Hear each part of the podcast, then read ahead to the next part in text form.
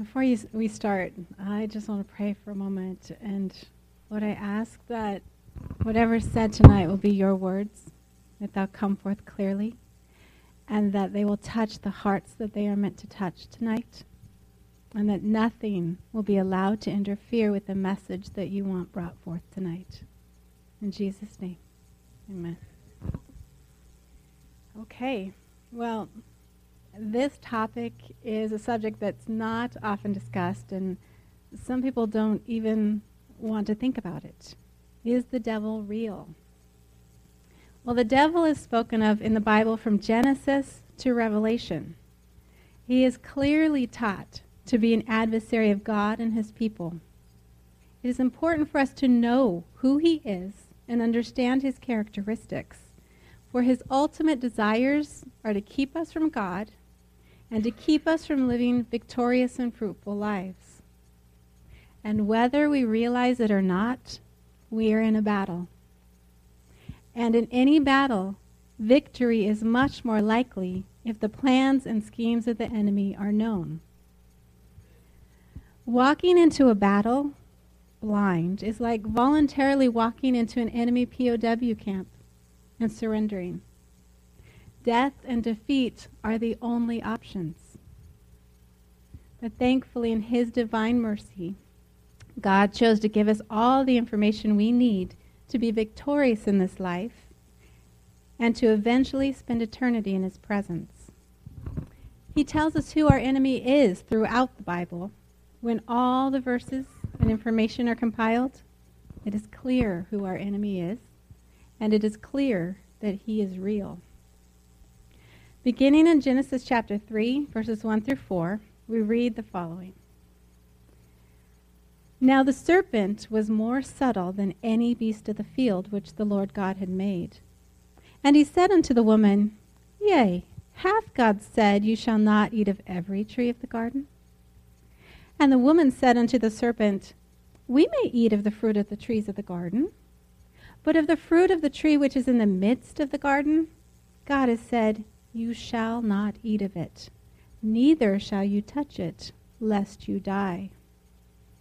And the serpent said unto the woman, You shall not surely die.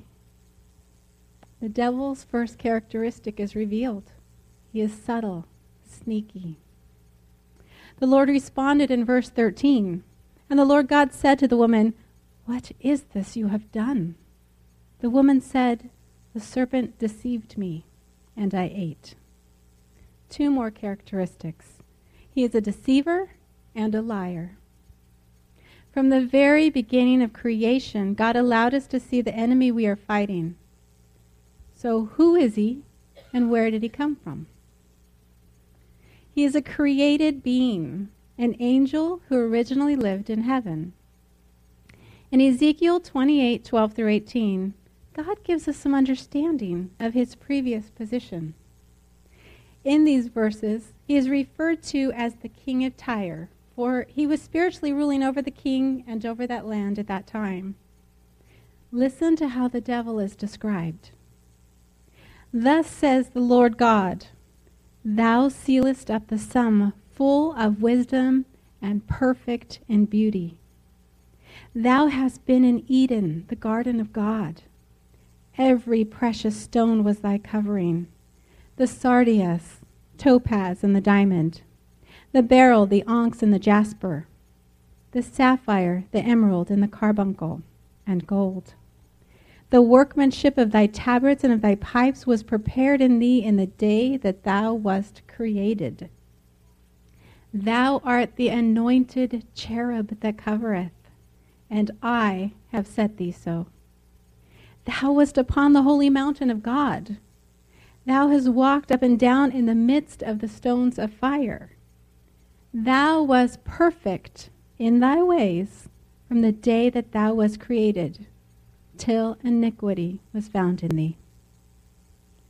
These verses tell us that he was created by God, that he was perfect in beauty, that he was in Eden and on the holy mountain of God and that he was an anointed angel, specifically a cherub who was a defender of the holiness of God.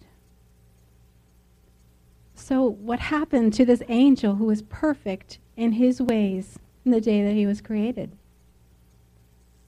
Isaiah 14, verses 12 through 14, shines light on what happened. How thou art fallen from heaven, O Lucifer, son of the morning. How art thou cut down to the ground, which didst weaken the nations? For thou hast said in thine heart, I will ascend into heaven. I will exalt my throne above the stars of God. I will sit also upon the mount of the congregation in the sides of the north. I will ascend above the heights of the clouds. I will be like the Most High. God's perfect angel, here referred to by his original name Lucifer, was found to have, have iniquity or sin in his heart. Remember Ezekiel 28:15? Thou was perfect in thy ways from the day that thou was created till iniquity was found in thee. What was his sin? Pride. Pride is believing something about oneself that is untrue. Satan believed that he could be like God, that he could be like the Most High. After telling himself that he could be like God, he began believing his lie and he turned his false thinking into an act of rebellion against God. According to Revelation 12:4, one third of the heavenly host also believed Satan's lie and joined in his rebellion. Because God is a holy God who cannot abide in the presence of sin, Satan and his followers could no longer reside in heaven, and therefore they were cast down. In Luke 10:18, Jesus verified this account when he said, "I beheld Satan as lightning fall from heaven." Revelation 12:9 states, "And the great dragon was cast out, that old serpent called the devil and Satan, which deceiveth the whole world. He was cast out into the earth, and his angels were cast out with him." In John 14 30 and John 16, or 16 11, Jesus referred to him as the prince of the world. Paul called him the God of this world in 2 Corinthians 4 4. So, since referred to the prince and God of this world, we must know a few things about him. First, let's talk about his powers. He is able to work miracles. Exodus 7 describes how Pharaoh's magicians were able to duplicate turning water into blood in the first plague God sent upon Egypt. In the tribulation, the last seven years on earth before Jesus returns, Satan's two beasts will be able to work many miracles. Revelation 13, 13 through 14 says, And he doeth great wonders so that he maketh fire come down from heaven on the earth in the sight of men. And he deceiveth them that dwell on the earth by the means of those miracles, which he had power to do in the sight of the beast. He will use his power to perform miracles in order to deceive many. Matthew 24 24 tells us, For there shall arise false Christs and false prophets and shall show great signs and wonders, insomuch that, if it were possible, they shall deceive the very elect. In addition to working miracles, we see that secondly, he is able to blind. 2 Corinthians 4 4 states, In whom the God of this world has blinded the minds of them which believe not, lest the light of the glorious gospel of Christ, who is the image of God, should shine unto them. Third, he is very subtle and devious. 2 Corinthians 11:14 states that he can transform himself into an angel of light. Ephesians 6:11 states that he has many wiles. And Eve was tricked as he twisted the words of God in Genesis 3. Fourth, he is powerful but not omnipotent. He does not have unlimited authority or power. The demons had to ask to enter the herd of swine in Mark 5:12. They could not do so under their own authority. And Satan's final doom shows that God is ultimately in control of Satan, as he will be cast into the bottomless pit and 1,000 years later cast into the lake of fire and brimstone. Revelation 23 and 2010. Fifth, he is intelligent, but not omniscient. Satan did not understand the full implications of the cross. Luke 22 3 states that Satan entered into Judas, thereby trying to cause Jesus' death. If he had truly understood what was about to occur and understood the full implications of Jesus' resurrection, I doubt he would have been so eager to encourage that event. Sixth, he is influential but not omnipresent. He can influence many, but he cannot be in two places at once. As Job 1 7 stated, And the Lord said unto Satan, Whence comest thou? Then Satan answered the Lord and said, From going to and fro in the earth, and from walking up and down in it. In the future, he will be in two separate places of confinement the bottomless pit, Revelation 21 through 3, and the lake of fire and brimstone, Revelation 20:10. He will not be in both places at once. Since he cannot be in two places at once, his evil works are carried out by a hierarchy of the fallen angels who followed him in rebellion. They are often called demons. Ephesians 6:12 states, for we wrestle not against flesh and blood, but against principalities, against powers, against the rulers of the darkness of this world, against spiritual wickedness in high places. Now that we've gone over his powers, let's talk a little bit about Satan's characteristics and who he is to us. One, he is our adversary. From the beginning pages of Scripture, he is seen as the one who is set against everything that is righteous, good, and holy. He is the arch enemy of God and his children. 1 Peter 5 8 tells us to be sober, be vigilant, because your adversary, the devil, as a roaring lion, walketh about, seeking whom he may devour. 2. He is the accuser. Revelation 12:10 reads, "And I heard a loud voice saying in heaven, Now is come salvation and strength and the kingdom of our God and the power of his Christ. For the accuser of our brethren is cast down, which accused them before our God day and night." 3. He is the tempter. He is constantly tempting people to follow his evil ways. When Jesus was in the desert after his baptism, the devil even tried to tempt him. Matthew 4 3 says, And when the tempter came to him, he said, If thou be the Son of God, command that these stones be made bread. 4. He is the great counterfeiter. The parable Jesus told in Matthew 13, 24 through 39 illustrates this part of his character. A farmer had planted a field of wheat. But while men slept, his enemy came and sowed tares among the wheat and went his way. Jesus explained The field is the world. The good seed are the children of the kingdom, but the tares are the children of the wicked one. The enemy that sowed them is the devil. The harvest is the end of the world, and the reapers are the angels. Tares and wheat are similar in, appearance until the harvest.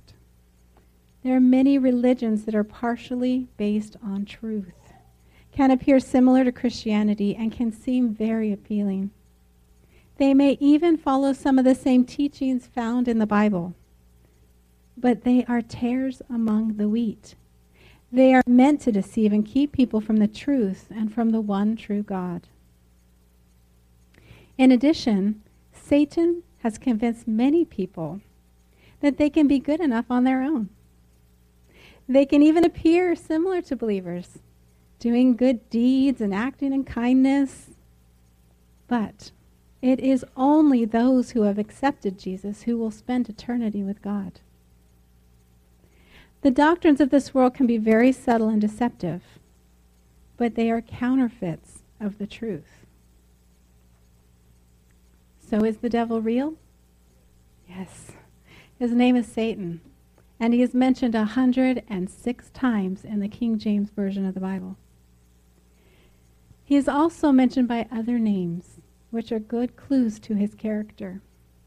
Those names include Abaddon and Apollyon, both of which mean the destroyer. Lucifer, which means day star, bright one, or shining one. Devil, which means accuser. Dragon, which indicates his power. The accuser of our brethren. The adversary. Beelzebub, Lord of the flies. Bel- Belial, which means worthlessness in the Old Testament, and Satan in the New Testament. The deceiver of the whole world.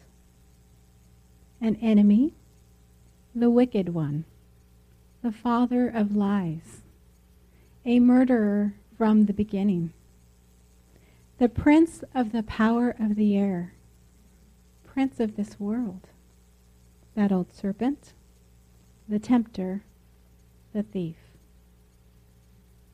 John 10:10 10, 10 clarifies his character further.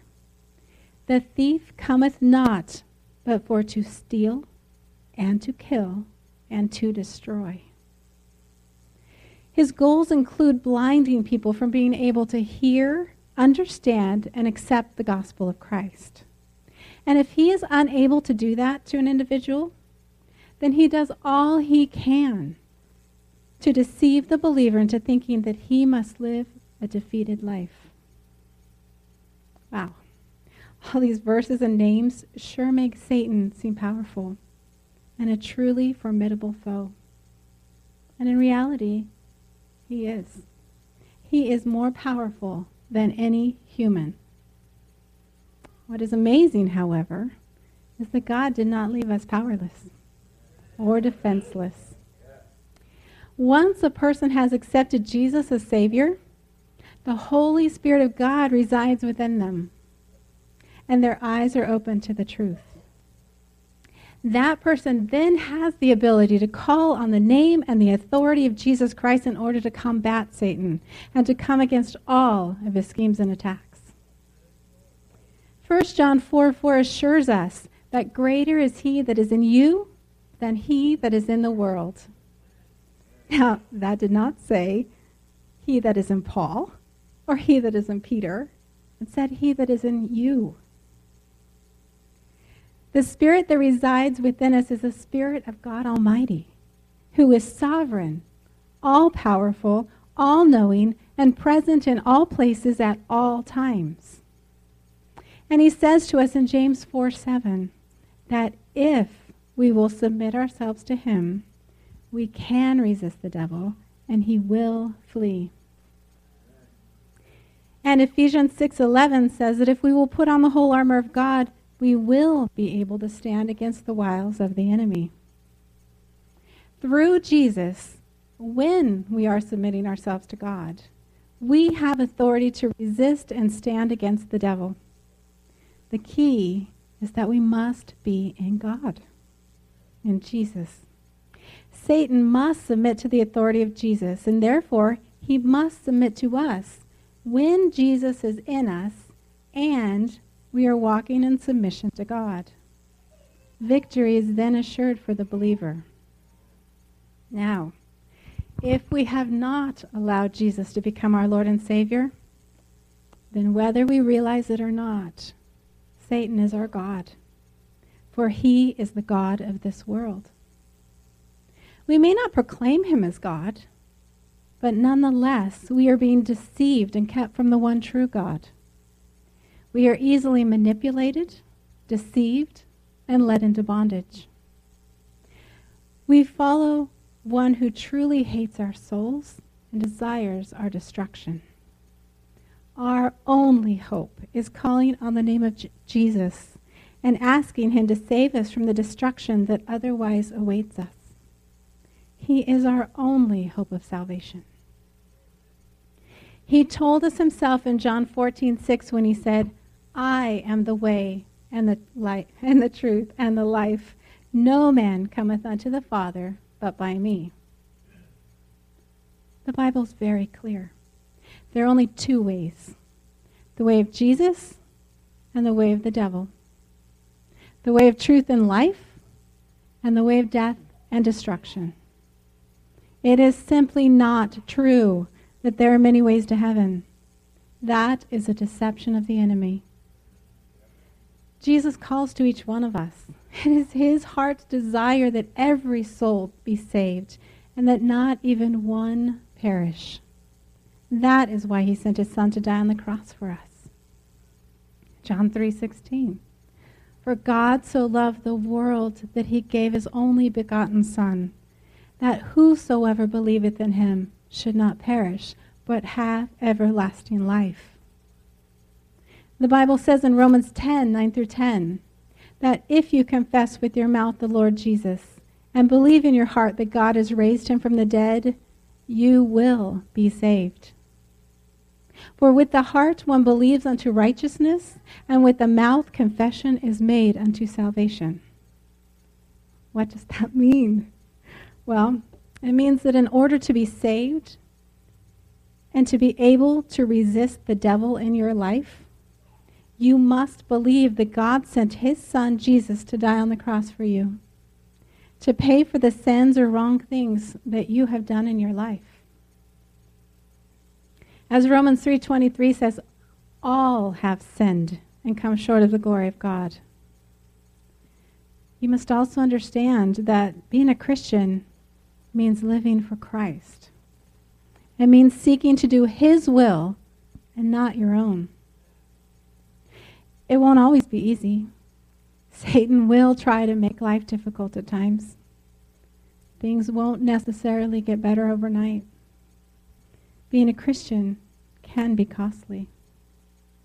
In fact, Jesus said in Luke 9:23 that you must deny yourself, take up your cross daily, and follow him.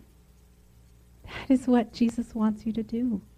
Follow him always even when others don't want you to.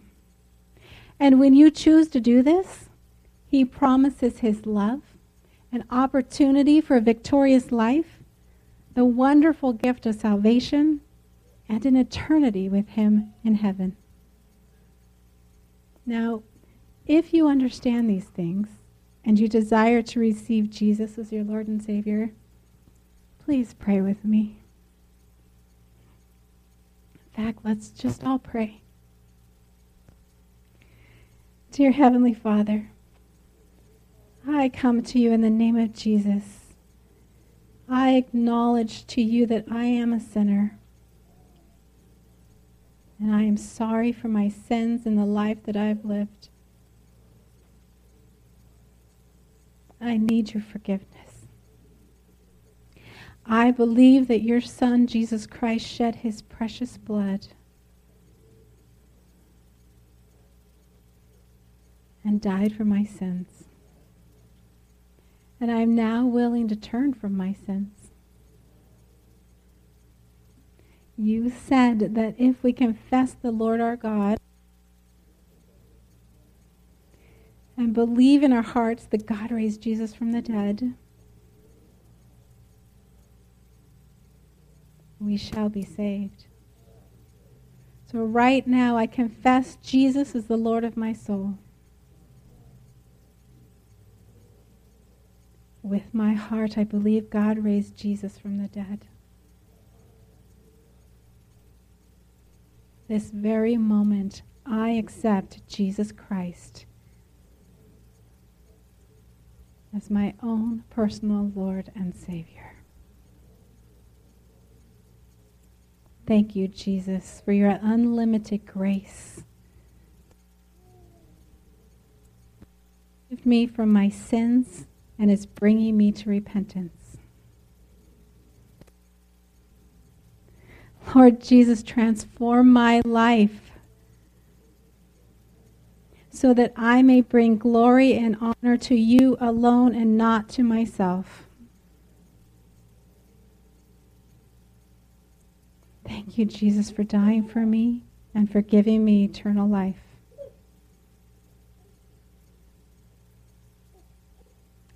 And now it's important to understand that your prayer is an amazing beginning. But in order to walk with Jesus, you must spend time learning about him. You must read your Bibles. You must spend time with people who believe in him and listen to the teachings of those who walk closely with him. Remember, it is only by submitting to God through Jesus that we will be victorious. That takes more than a few heartfelt words. That takes a commitment to truly know who He is and who we are in Him. So if you're uncertain about any of the things that were said here tonight, anything about salvation or about resisting the devil, please come up and talk to someone. Let tonight be the night that you begin resisting the devil and living a victorious life in Jesus.